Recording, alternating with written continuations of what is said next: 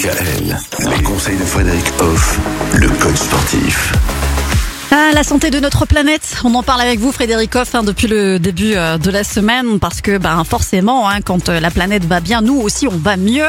Et on peut en prendre soin au travers aussi de, ben, de notre quotidien, de notre façon euh, d'adapter nos pratiques et nos activités sportives et notamment aussi les adultes de 50 ans. Et 8-50 ans, tout le monde sait, c'est un passage symbolique pour la plupart, parfois un peu plus concret, mais il se passe des choses et on se pose beaucoup de questions. Et pourquoi pas ben, se donner du temps pour consacrer à des activités de plein air et pouvant ainsi découvrir de nombreux moyens de protéger la planète.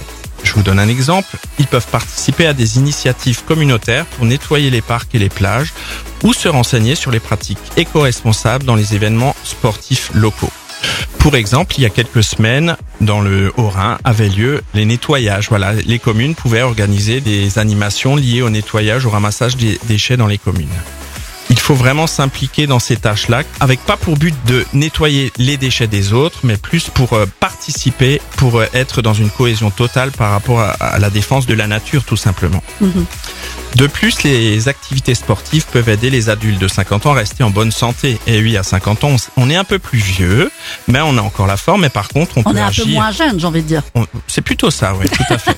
Plus d'expérience dans la vie.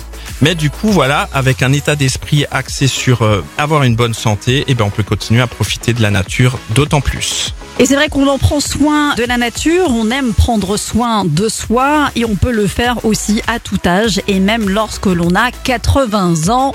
Et c'est ce qu'on va voir justement avec vous dès demain, Frédéric. Merci, à demain. À demain.